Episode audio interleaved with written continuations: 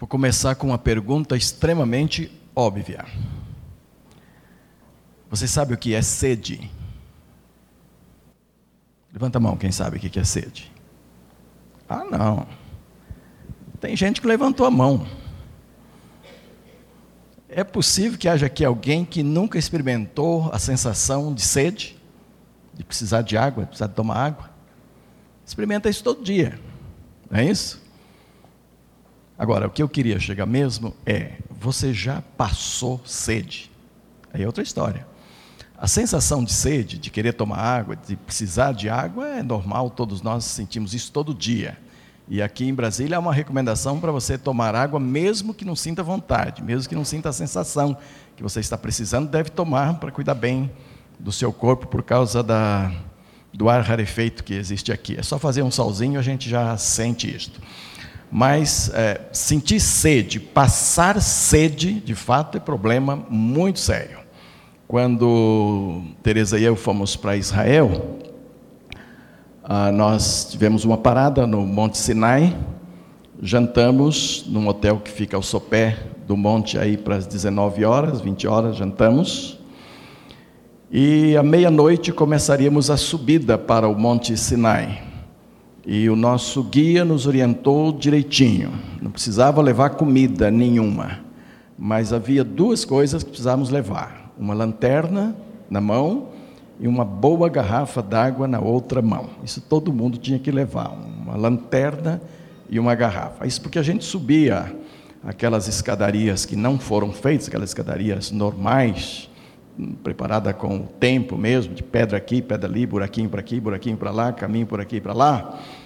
E depois que a gente deixava os camelos, tínhamos que fazer isso por quase três horas ou mais três horas, dependendo da pessoa, e haveria muita sede, o pessoal precisava tomar água.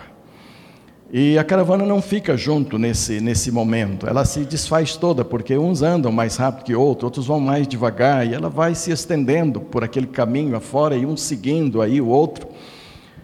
E nós dois fomos andando e de repente ouvimos assim ao lado alguém estava sussurrando muito forte, respirando muito forte, dava para ouvir os suspiros desta pessoa. Chegamos mais próximo, iluminamos, era um colega lá de Fortaleza, integrante da equipe, que esqueceu de levar água.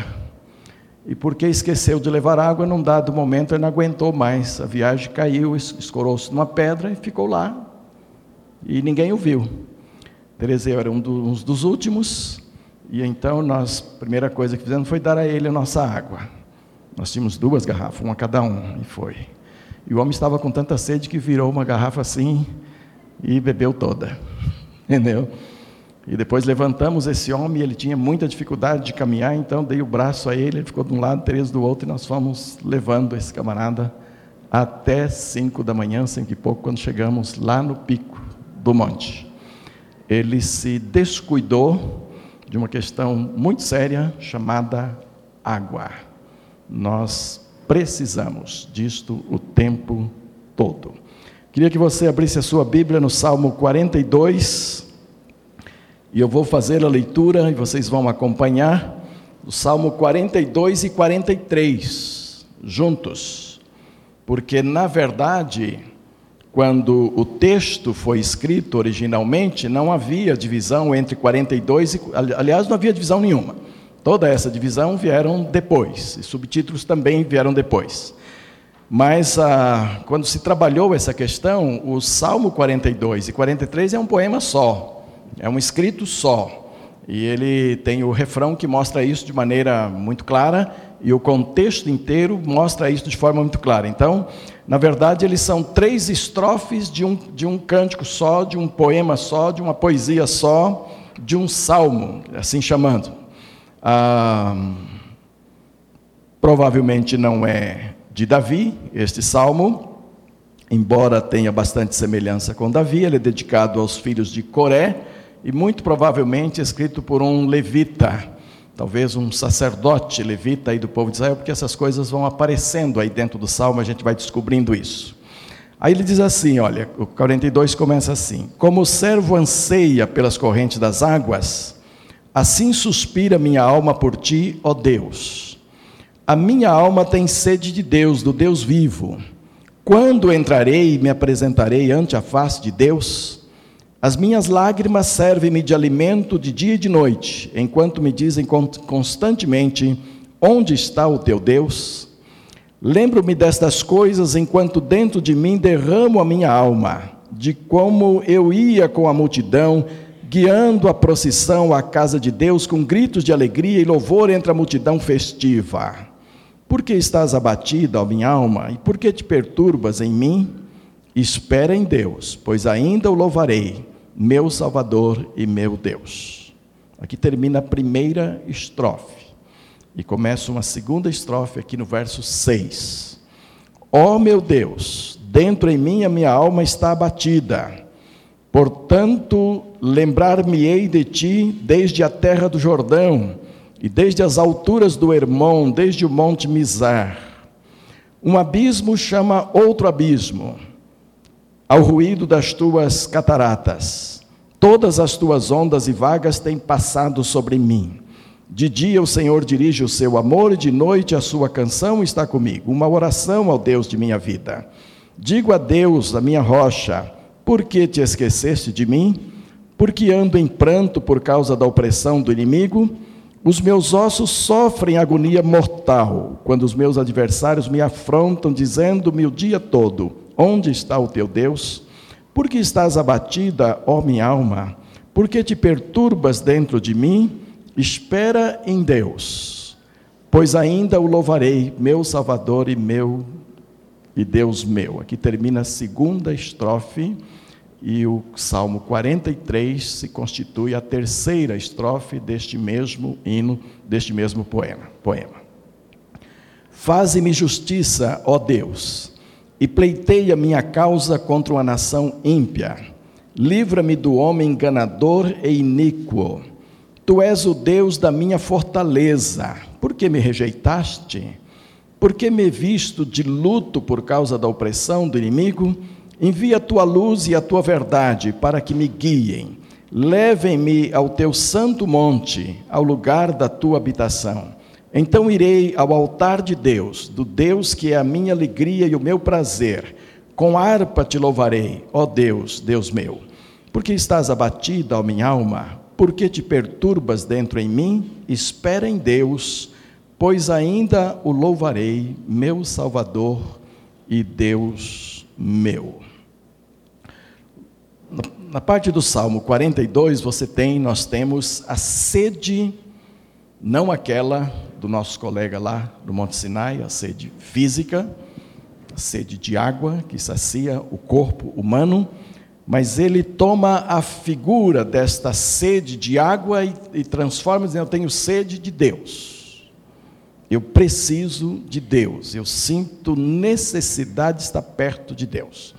No Salmo 43, ele apresenta louvor diante da possibilidade de ampla comunhão com Deus, que é a terceira estrofe. Então, começa com grande lamento, com grande dificuldade sendo apresentada diante de Deus e vai crescendo até que ao final da terceira estrofe ele prevê, pela fé e confiança, que ele voltará a estar na presença de Deus e vai louvá-lo continuadamente. Né? Ah, ele queria, na verdade, sentir o toque de Deus, sentir a presença verdadeira de Deus, aquela coisa mística da presença que sustenta, e ele estava agora impedido de estar no templo, e eu vou depois comentar um pouquinho sobre isto. Ah, e isto fazia com que, aparentemente, Deus estava um bocado distante, ele estava aquém das bênçãos que ele estava acostumado a ter sempre. Então, a primeira estrofe é um anseio e lamentação por querer estar próximo de Deus, querer tocar em Deus, querer ser tocado por Deus, e parece que isso não está acontecendo. Deixa eu dizer uma coisa. Para o salmista, o que está impedindo esse toque em Deus, basicamente são duas coisas. É que ele estava distante do templo, ele não podia ir ao templo, e naquela ocasião se imaginava Deus no templo. O israelita precisava ir ao templo. Os homens judeus precisavam ir ao templo pelo menos uma vez por ano. mas iam muito mais do que isso, que estavam mais próximos, tinham melhores condições. Havia muitas festas que aconteciam no templo e o povo precisava ir lá. E era o conceito era que Deus habitava dentro do templo. Então, estar distante do templo, privado do templo, era estar privado da presença de Deus. A segunda coisa aqui é que ele está doente. Não só na alma, não, ele está doente fisicamente também. Quando ele fala dos seus ossos, das dores, das lágrimas e tal, ele está ah, sofrendo fisicamente também. Há uma doença que o está impedindo de caminhar, está impedindo de junto com a multidão. E entre o povo judeu, entre o povo judeu, a presença de doença numa família, a presença de doença numa pessoa, o fato de estar passando por enfermidade, o fato de estar. Acho que foi eu que incentivei ele buscar tanta água assim, entendeu? Ele entendeu. Não vou deixar os meus amigos próximos aqui com sede neste culto, de forma nenhuma. Né? Aí foi lá e veio suprir, para que ninguém desmaie ou caia ou precise depois de uma garrafa d'água. Muito bom, é assim mesmo. Né? Que se faz. É a mensagem sendo colocada em prática na hora, no momento, sem perda de tempo nenhum. Né? Mas, ah, então a doença para o povo judeu era sinal de castigo de Deus, pecado que poderia estar na pessoa ou na família, coisa assim. Lembram que havia este conceito. Quando conheceram um cego de nascença, o que é que os judeus perguntaram para Jesus? Mestre, quem é que pecou? Ele ou seus pais, para que nascesse cego? Então, o fato de estar doente trazia também sobre este homem algum aspecto de, de culpa, ah, de castigo de Deus sobre a sua vida. E ele se perguntava por que, que Deus tinha esquecido dele neste aspecto, por que me deixou ficar doente, por que, que eu estou doente a ponto de não poder ir lá ao templo. Então ele toma aqui, ah, para se lamentar, ele toma a figura da corça. A corça é aquele veadinho que a gente conhece muito aqui no, no Pantanal. Quem vai ao Pantanal vê muito. Quem vê filmes ah, que mostra a bicharada toda também vê muito. Eles mostram muito porque é uma caça muito, muito apreciada ah, tanto pelos bichos, que gostam de comê-lo, e por homens também. Homens que são caçadores gostam muito de, de caçar corça, né, veadinhos e comer assado, tá uma maravilha. Ah, e ele toma este animalzinho, porque este animalzinho, e não é no nosso caso aqui de Pantanal, onde há muita água, onde eles não passam sede, mas lá no deserto mesmo, lá entre as pedras de Israel e o deserto, tudo. Quando esse animal está sentindo sede, ele dispara na direção de qualquer descida que tiver, qualquer descendência de terreno, ele vai atrás em busca de água.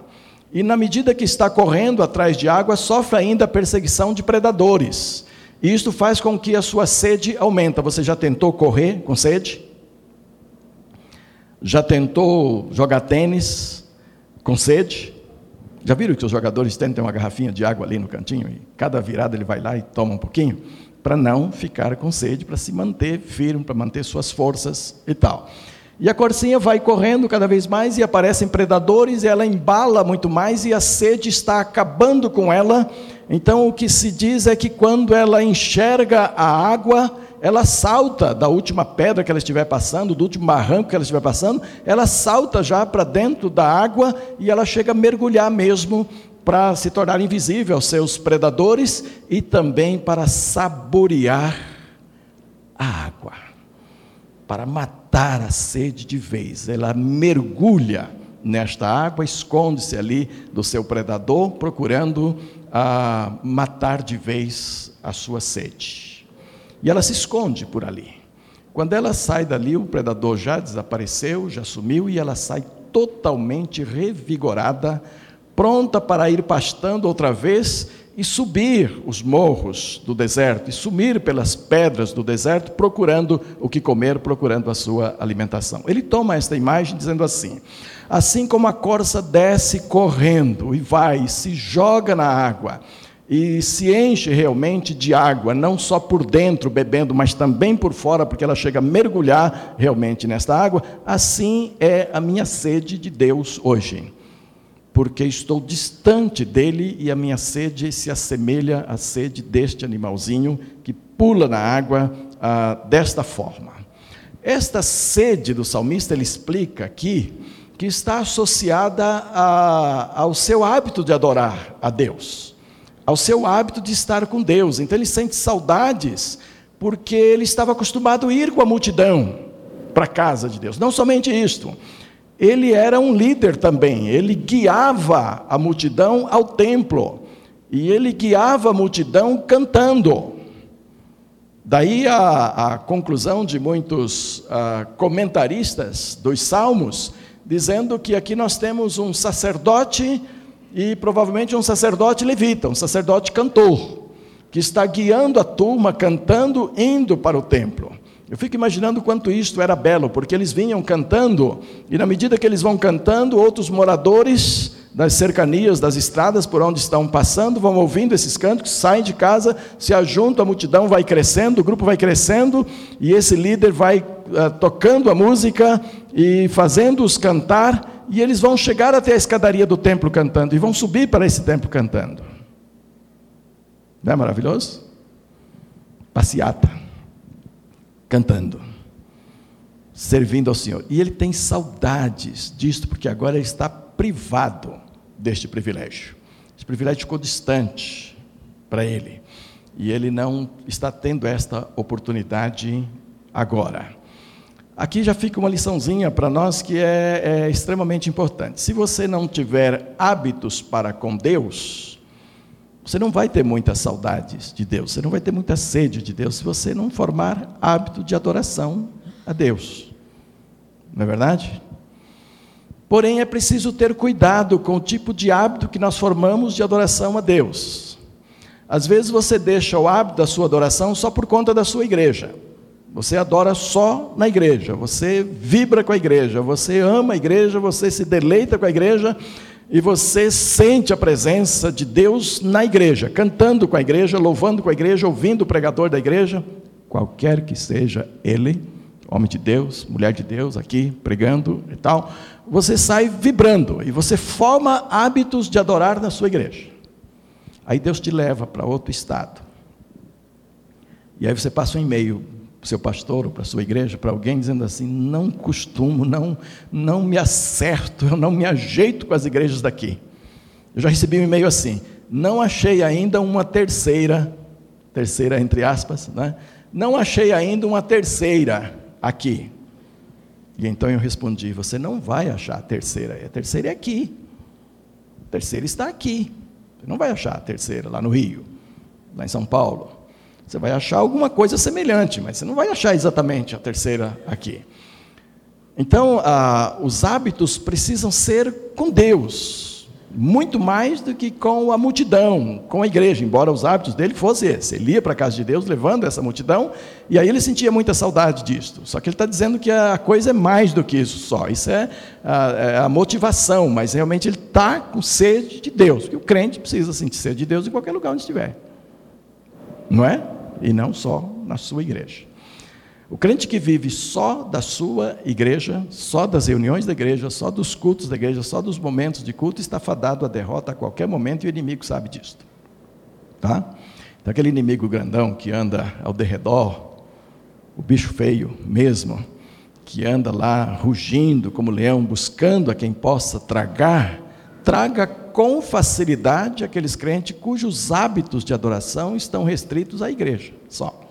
É preciso formar hábitos de adoração que seja além da igreja e que esteja muito acima da igreja também para que você se manter diante de Deus, não é? Aí nós temos a figura de um homem solitário buscando a comunhão com Deus, que compartilha, ah, tal como a corça vai em busca da água. Né? Na segunda estrofe, começando no verso 6, vou acrescentar algumas coisas aqui que eu já dei uns toquezinhos. Ah, ele está dizendo no Salmo 42 no verso 6, ó oh meu Deus, aqui ele começa a segunda estrofe: Dentro em mim a minha alma está abatida, portanto lembrar-me-ei de ti desde a terra do Jordão e desde as alturas do Hermon, desde o monte Mizar. Então eu falei dos costumes e agora ele está falando da sua localização, da geografia, de onde é que ele está. Então há duas correntes possíveis. Uma é de que ele está no exílio babilônico, quando está escrevendo isto. E a outra é de que ele mora ao norte de Israel, próximo do Monte Hermon, perto da cabeceira do Rio Jordão, onde há cataratas ali. Ah, eu me inclino muito mais pelas evidências do Salmo a imaginá-lo não no, no, não no exílio babilônico, mas realmente na sua morada, na sua terra. E ele diz assim: Olha, eu tenho saudade de quando eu estava lá, porque havia turbilhões ali que mexiam comigo. As cataratas do Jordão, ah, eh, nós não fomos até lá quando visitamos Israel, mas sempre foram bastante barulhentas. É o que diz a história, é o que mostra quem vai lá e quem lê a respeito. Também o Monte Hermon, no inverno, derretia eh, neve, e isso, ao descer, formavam ondas também. E ele falam dessas ondas que ele está acostumado, estava acostumado a ver, estava acostumado a ouvir o barulho, e, no entanto, ele, ele agora toma este barulho, estas ondas que ele estava acostumado a, a, a ouvir, e ele disse que isso agora está acontecendo dentro dele, não fora dele, porque pela doença ele estaria impedido, mas que agora isso está se formando um turbilhão dentro dele. Sua alma está enferma, seu corpo está enfermo e ele está diante de Deus. Isso forma um turbilhão muito grande. Vocês já foram aqui nas cataratas do Iguaçu? Quantos já foram? Deixa eu ver aqui. Ah, muita gente. Brasileiro ama o Brasil, que bom, né? Você tem a oportunidade de conhecer as coisas bonitas que nós temos. Está de aniversário lá agora.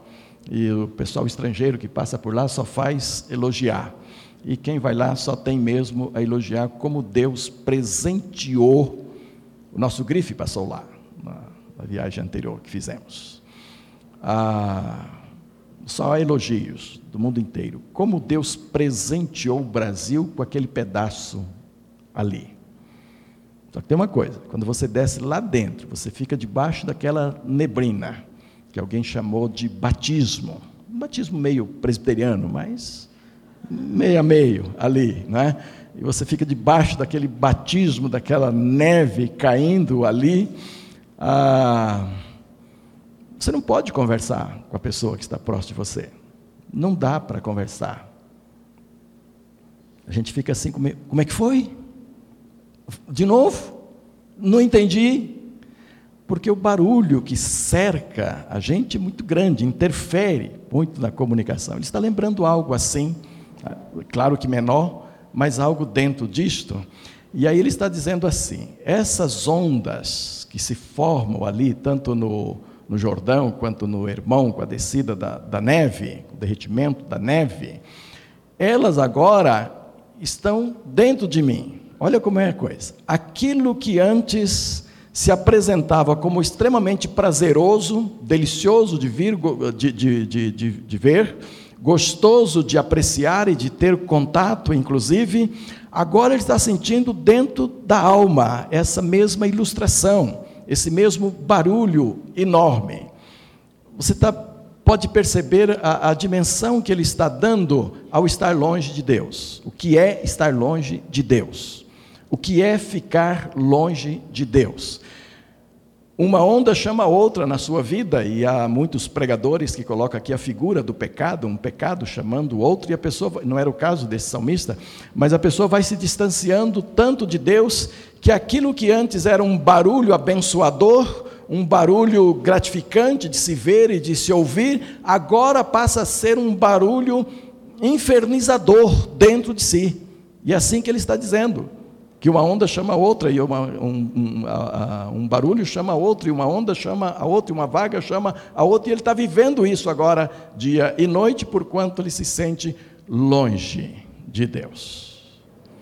Se há uma lição aqui que não pode ser esquecida, é crente que se preza nunca vai querer ficar longe de Deus.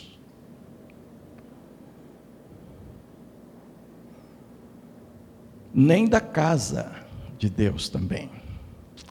Eu conheci um crente que se decepcionou com a igreja, se decepcionou com uma, ainda jovem. Casado, se decepcionou com a segunda, outra igreja. E aí tomou uma decisão: não preciso de igreja. Eu não quero mais igreja. E eu conversei com essa pessoa várias vezes. E ela me dizia: eu não, eu vou ser crente isolado da igreja, porque Deus não é igreja, Deus não mora na igreja, Deus mora em qualquer lugar, Deus mora no meu banheiro, Deus mora na minha cama, Deus mora no meu serviço. Deus... Teologia corretíssima. Para esse salmista, Deus estava lá no templo. Para nós, nós sabemos que não. Nós sabemos que Ele está em qualquer lugar e pode não estar aqui, dependendo da forma como estamos diante dele. É? Então, teologia corretíssima. Mas eu disse a ele: olha, verdade, Deus está em qualquer lugar e você pode adorá-lo em qualquer lugar. Mas, no entanto, você foi feito um ser social, você foi feito um ser comunicativo. Nosso Deus é um Deus de relacionamentos, é um Deus comunicativo. Ele quer que nós, os filhos, vivamos em relacionamento. A melhor figura bíblica que nós temos para falar desse relacionamento chama-se corpo de Cristo, ter a igreja como corpo de Cristo. Nós temos que nos relacionar uns com os outros. Mas aquele homem estava certo de que ele viveria sem a igreja. E no começo foi maravilhoso. Ele pensou num calendário de leitura da palavra, numa seleção de hinos que ele amava, ah, em meditações e, e alguns livros e tal, e ele tinha o seu programa com Deus maravilhoso. E o primeiro ano passou muito bem. E eu acompanhei a história. E no segundo ano, o calendário já não foi tão bem. E no terceiro ano, ele já estava num despenhadeiro em frente a um, a, a, a um, um precipício para cair mesmo. E então tivemos a oportunidade de conversar e ele disse: Não, eu tenho que voltar para a igreja. Por pior que seja ela, eu tenho que voltar. Mas tem uma coisa: agora eu vou caprichar. Eu vou procurar uma igreja a melhor que eu puder encontrar. E eu disse: não faça isso. Não faça isso, que Deus te leva para o céu. Se você quiser encontrar a melhor igreja, vá para o céu logo, porque aí você acha, entendeu? No momento que Deus te levar para o céu, você está na melhor igreja. Aqui na terra não tem isso. Falei mais uma coisa. A hora que você achar aquela que é perfeita, me avise que eu vou para lá também. Porque não tem. Igreja é gente, igreja somos nós, cheios de, de, de pecados, cheios de limitações, fáceis de sermos rasteirados pelo inimigo, fáceis de cairmos numa questão de orgulho pessoal, numa questão de vaidade pessoal, de menosprezo, das pessoas, de olhar de cima para baixo. Essas coisas são nossas, são humanas, está no meio de nós. E quando Jesus Cristo instituiu a igreja, ele a instituiu para que, em estando dentro da igreja, pudéssemos ir sendo curados num processo que começa aqui e vai terminar na eternidade. Nós estamos sendo curados o tempo todo, irmãos. A igreja tem que ser assim. Por outro lado, a igreja vai recebendo gente nova, gente que nasce no nosso meio, vai crescendo e vai adquirindo as coisas deste mundo também, as dificuldades. A igreja batiza gente que vem com a carga enorme de dificuldades lá de fora e que tem que crescer aos poucos, que tem que devagar. Então, igreja é realmente uma terapia eterna, permanente, para que a gente vá crescendo cada vez mais. Se quiser uma igreja perfeita, peça para Deus te levar para o céu. Aí não haverá problema. Agora, se você deseja permanecer aqui um pouco mais, quer ainda resolver alguns problemas, quer ainda alcançar alguns propósitos, deseja ficar aqui um pouco mais, seja paciente com a igreja, porque ela terá que ser paciente com você também. Todos nós teremos que ser pacientes uns com os outros, porque a igreja é isso. Mas finalmente aquele meu amigo se acertou. Está até hoje numa igreja, está glorificando ao Senhor e aprendeu uma lição muito grande na vida. Deus pode ser e deve ser adorado individualmente, sim. mas há um corpo de Cristo através do qual eu devo abençoar e ser abençoado nos relacionamentos que tenho ali. Então o salmista ele leva a sua, ele fala da sua amargura profunda desse turbilhão dentro dele, deste barulho constante que ele está ouvindo, e ele volta a repetir o, o, o refrão que aparece três vezes, verso 11. Por que estás abatido, ó minha alma, e por que te perturbas entre mim? Espera em Deus, pois eu ainda louvarei o meu Salvador, o meu Deus. Aí ele entra na terceira estrofe, Salmo 43, onde a esperança começa a tomar forma, a fé começa a trabalhar dentro de si, e aquilo que foi um queixoso lamento na primeira estrofe e uma tremenda perplexidade na segunda, são agora literalmente alterados para um sentimento de confiança e fé. E há muitos crentes que entram em crise assim e começam a se decepcionar com tudo, se decepcionar com Deus também, e começa a ficar mesmo distante, cético, não acreditando em nada mais. Nesse momento é preciso, é fundamental dialogar consigo próprio e dialogar com Deus. Ah, mas dialogar consigo próprio? Sim. As pessoas podem falar consigo próprio, podem falar com a sua alma pode olhar para dentro e falar consigo próprio. Quando eu estava treinando tênis, dois ou três anos atrás, que fiz as minhas primeiras aulas, joguei um pouco, hoje já faz algum tempo que estou parado desse esporte, ah, eu comecei a ver alguns irmãos que de vez em quando batiam assim no chão, errava na raquetada lá, e aí batia o pé no chão duas, três vezes e clamava pelo seu nome, seu próprio nome, fulano, Entendeu? Mas o fulano era ele mesmo, Mateus. Como que chamando a atenção dele próprio. Não faça mais isso. Entendeu? Porque fez assim, você sabe que não é assim, então bate o pé no chão, pai. Quase que dizendo, quase xingando a si próprio, não é? Mas aí chama o seu próprio nome. Aquilo é um diálogo consigo próprio. Para reagir, para não fazer outra vez igual, para para ouvir a voz que está dentro dele próprio. O salmista faz isso aqui, ele conversa com a sua alma.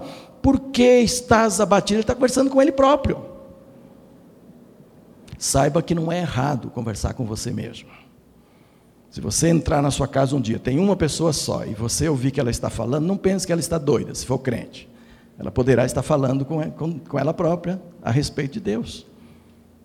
Entendeu? Não tem problema nenhum.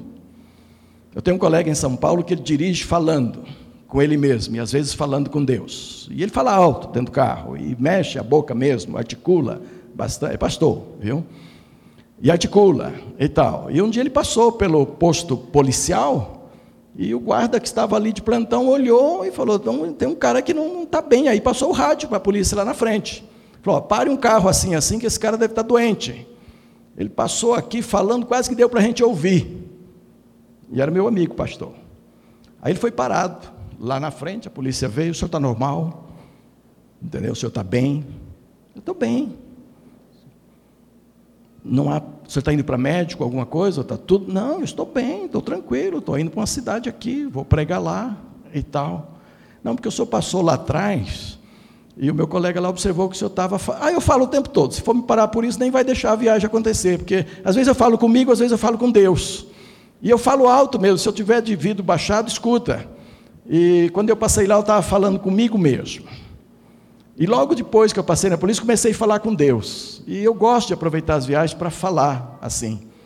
É, então senhor vai ter que ficar bem conhecido nosso, porque cada vez que observar, a pessoa vai parar para ver se o senhor está bem, para prestar um socorro, alguma coisa, porque o senhor está falando sozinho.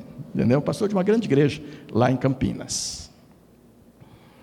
Então ele tinha o hábito, ele conservava o hábito de falar consigo mesmo.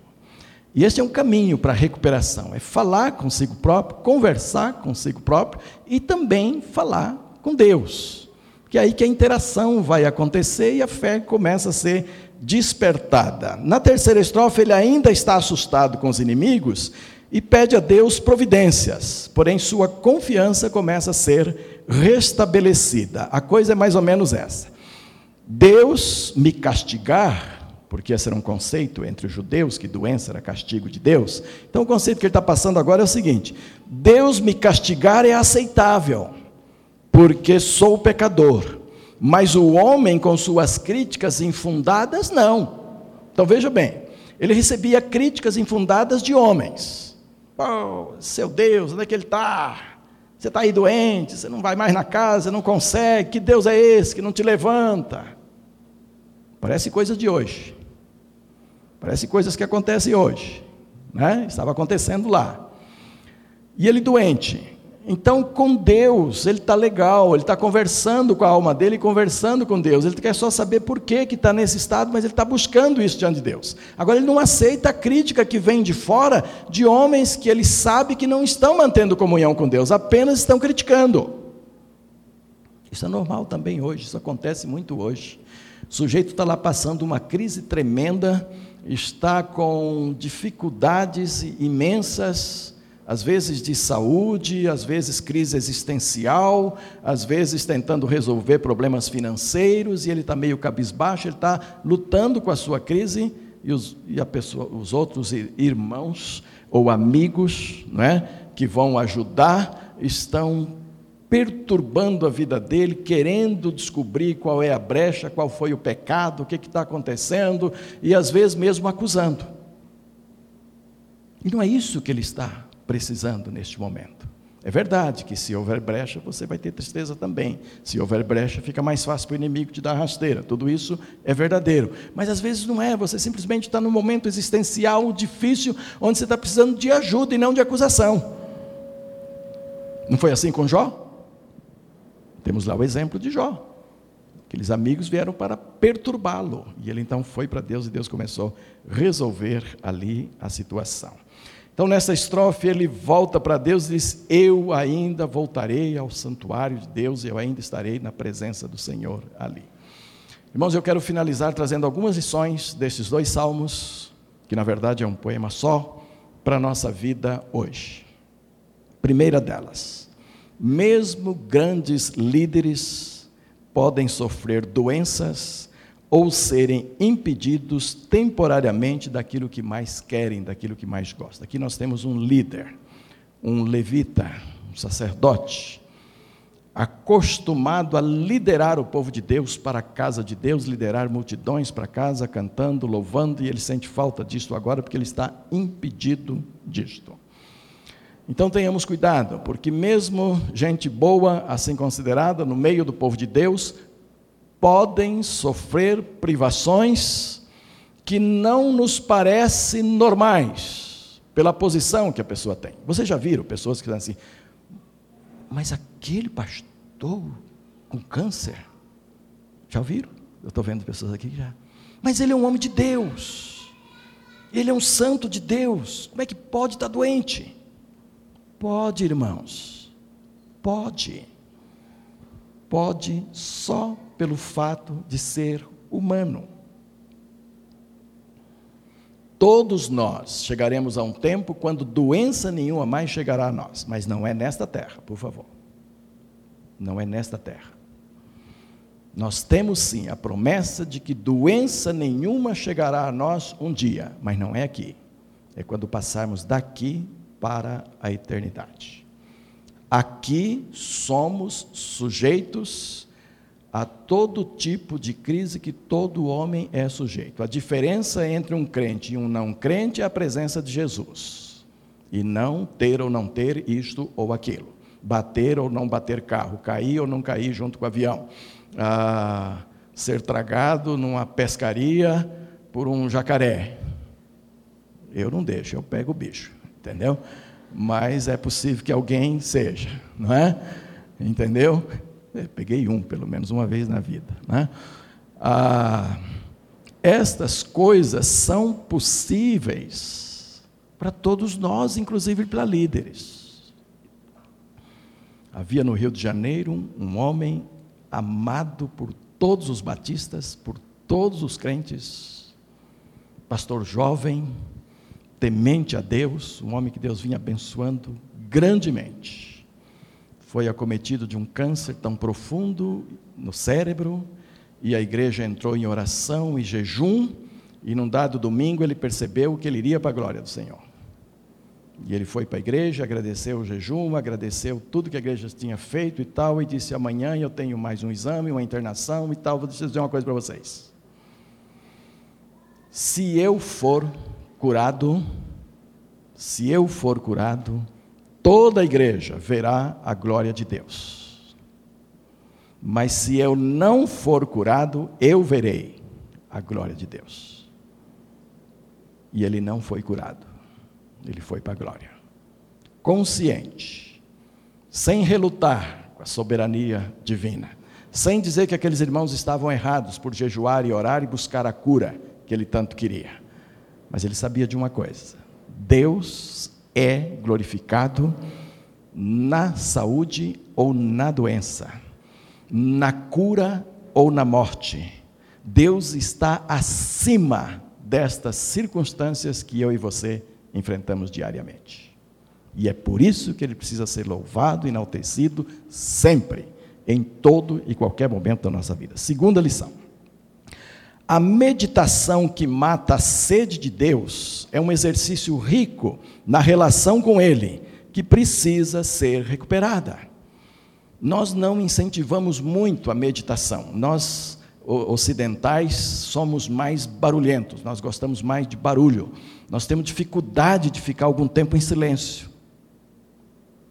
Não é verdade? E ninguém, ninguém sabe melhor disso do que o pessoal que lida com televisão. A sua televisão te dá alguma chance de silêncio quando você está assistindo? Não.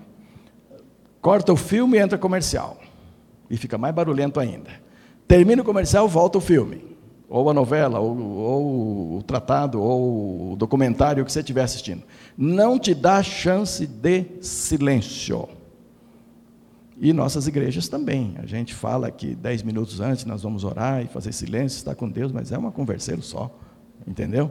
E alguns não vê a hora que os hinos comecem para poder cantar e tudo. Nós temos dificuldade com, com meditar. Coletivamente é quase impossível.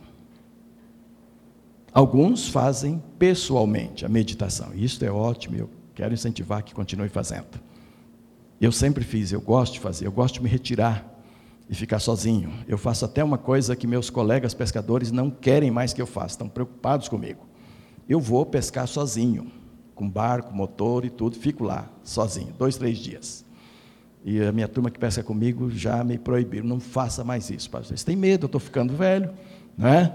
E eles têm medo que haja um acidente, que eu caia da água sozinho, que eu caia do barco na água sozinho, que o barco bata numa árvore e eu exploda para o outro lado e alguma coisa aconteça.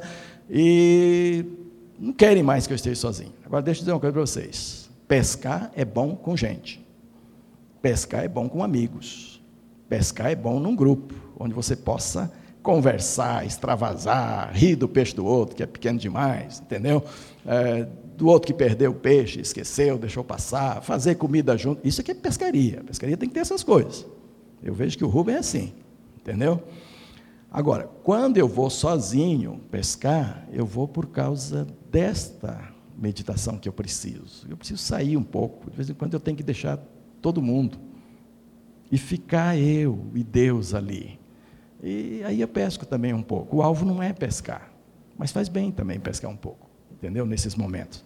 Mas o alvo é ficar lá sozinho, refletir antes de dormir, até a hora de dormir, refletir nas coisas, ler algumas coisinhas leves, bem gostosas e tal, para poder meditar. Este homem, na sua doença e na sua ausência do templo, ele aprendeu meditar e dialogar com seu interior, com a sua alma, e isto o fez voltar de fato para Deus. Percebem? Muita gente quer que todo mundo resolva seus problemas. É um conselheiro daqui, é um pastor dali, é um gabinete aqui, outra coisa lá. Não estou falando mal, não, porque eu sempre fiz gabinete, viu, gente? Meu gabinete está sempre cheio e já quiseram reformar meu gabinete, melhorar meu gabinete, torná-lo bonito, botar lá umas peças bonitas e tal, não quis. Falei, não faça isso aqui não, porque o que eu queria é que diminuísse gente aqui. Não diminui, está feio toda a vida e não diminui gente, então não precisa ficar bonito. Porque se ficar bonito vai aumentar ainda. Alguns vão chegar lá para ver as coisas bonitas que colocaram lá. Então não quero, não precisa, entendeu? Já está cheio demais de gente, basta. Não precisa ficar bonito. Né? Sabe, muitas dessas pessoas, se ganhasse o hábito de meditar, de gastar tempo com Deus e com a sua alma, talvez não precisasse de tanta ajuda. Que Deus é ajuda, Deus traz ajuda, Deus faz, Deus recupera. Não estou dizendo que não é para procurar. Estamos aí, Valdeir, eu, Mara, Robson, Felipe, todos nós estamos aí ajudando, estamos aí fazendo o que nós podemos. Mas eu quero dizer que Deus faz muito mais do que nós se você aprender a lidar com Ele. Você aprender a meditar, aprender a gastar tempo com Ele, foi o que o salmista fez. Terceira lição: o melhor antídoto contra os inimigos da fé está na íntima e verdadeira comunhão com Deus. Não precisa brigar com os inimigos, não precisa enfrentar, não precisa tentar dar rasteira. Busque comunhão com Deus, que eles serão derrotados automaticamente por Deus. Quarta lição: a confiança e a fé em Deus são virtudes essenciais ao crente. Elas fazem-nos crer naquilo que ainda não vemos. Ele disse: Eu estarei lá no monte do Senhor ainda. Eu chegarei lá. E ele diz mais: E eu tocarei harpa lá. Daí o levita, que a gente é, percebe muito claro aqui no texto. Eu tocarei harpa ainda lá no templo. Eu chegarei no monte do Senhor, eu estarei com o povo lá. Isto é resultado de fé e confiança em Deus. Por último, por último, o crente nunca estará sozinho, desde que aprenda a adorar a Deus em toda e qualquer circunstância. Eu fui visitar o Ederlon, e eu parece que o vi hoje aqui. Está ali, está ali, o Ederlon está ali. Eu fui visitar o Ederlon e quando ele saiu da, da UTI principal e foi para a UTI, que era um semi-quarto, onde pessoas podiam chegar e ficar um pouquinho mais de tempo com ele, então ele disse que o problema ali era ficar muito só. Que era muito tempo, muito só, que as visitas são regradinhas, controladas e tal. E é verdade. Quem que não quer uma companhia, especialmente doente? para conversar, para ajudar, para orar e tudo. Mas eu me lembro que quando eu saí de lá, minha última palavra foi: lembre-se que você não está só. Foi isso, Éder. Lembre-se disso: o crente nunca está só. Mesmo que por enfermidade ele esteja isolado, por necessidade de estar isolado, ele não estará só. Porque a grande pergunta que o salmista enfrentava aqui é: onde está o teu Deus? Que não te atende, que não te cura, que não resolve sua vida. E o salmista vai para Deus sobre isso e pergunta: onde está o teu Deus? Ora, vou fechar. Se a gente pegar as ilustrações do Velho Testamento, lá no começo Deus estava na frente, dependendo da necessidade. Deus estava atrás, isso em figuras, né? Na nuvem estava atrás, dependendo da necessidade, e Deus estava dentro do coração daquele pessoal, dando forças para eles ir à frente. Quando chegamos nos profetas, o profeta diz assim: Deus vai tirar o coração de carne, o coração empedernido, e vai dar um coração uh, de pedra, e vai dar um coração de carne, um coração sensível, tudo isso. E aí vem o profeta e diz assim: O Espírito Santo do Senhor vai vir e vai morar em você e tal. E aí Jesus vem e diz: Eu mandarei o consolador que vai morar em vocês. E aí vem o Espírito Santo, habita dentro do crente, de modo que se você enfrentar a pergunta: Onde está o teu Deus? Mostre o seu coração. Ele está aqui. Está aqui e ninguém tira. Não é isso? Então o crente que tem a Jesus do coração, ele nunca está sozinho. Ainda que as visitas são muito necessárias, fazem muito bem, ajudam muito. Por isso que os pastores e padres, os religiosos, têm uma licença especial para visitar seus doentes, para estar com eles. Então a medicina reconhece o valor dessas visitas. Mas é preciso lembrar que o crente nunca está só. Eu já fiz algumas dessas visitas onde eu voltei decepcionado, não com o doente, comigo. É. Porque eu vou me preparar antes e eu estou pensando o que é que eu vou dizer para o meu doente, tadinho. Coitadinho. Ele está esperando o pastor, ele está esperando uma palavra de ânimo, está esperando uma palavra de vida, está esperando uma palavra ungida, está esperando, Senhor, o que, que eu vou dizer? E aí eu vou. E eu imagino o que eu vou dizer. E aí eu sento em frente à pessoa e ela começa a dizer das experiências dela com Deus naquele leito. Como Deus tem se manifestado, como Deus tem. O Adelão é um, você precisa sentar com ele e ver o que ele aprendeu nessa enfermidade, entendeu? E ele vai dizendo, ele vai dizendo, ele vai dizendo que a minha palavra vai sumindo, vai sendo desnecessária. O que eu preparei, o que eu imaginei, queria ajudá-lo, vai se esvaziando. Daqui a pouco concluo que eu só preciso pôr a mão na cabeça dele, no ombro dele e agradecer tudo que Deus fez com ele ali. Eu estou saindo empolgado com o que eu ouvi, envergonhado comigo mesmo. Parece que Deus fala mais com quem ele separa por alguns momentos, por enfermidade, e deixa distante, do que com aqueles que estão em plena liberdade com ele. Não é assim? Não é assim? Então, amados, tenham sede de Deus. Não tenham vergonha de ter sede de Deus. Converse com a sua alma sedenta e a leve para o caminho de Deus, que Deus vai abençoá-los ricamente. Felipe, vamos cantar. Vamos cantar Grandioso és tu. Tá bom? Que é para a gente ficar bem, bem pertinho deste Deus que sara a nossa sede, que sacia a nossa sede, que sara a nossa fome, que venha ao nosso encontro diariamente. Eu fico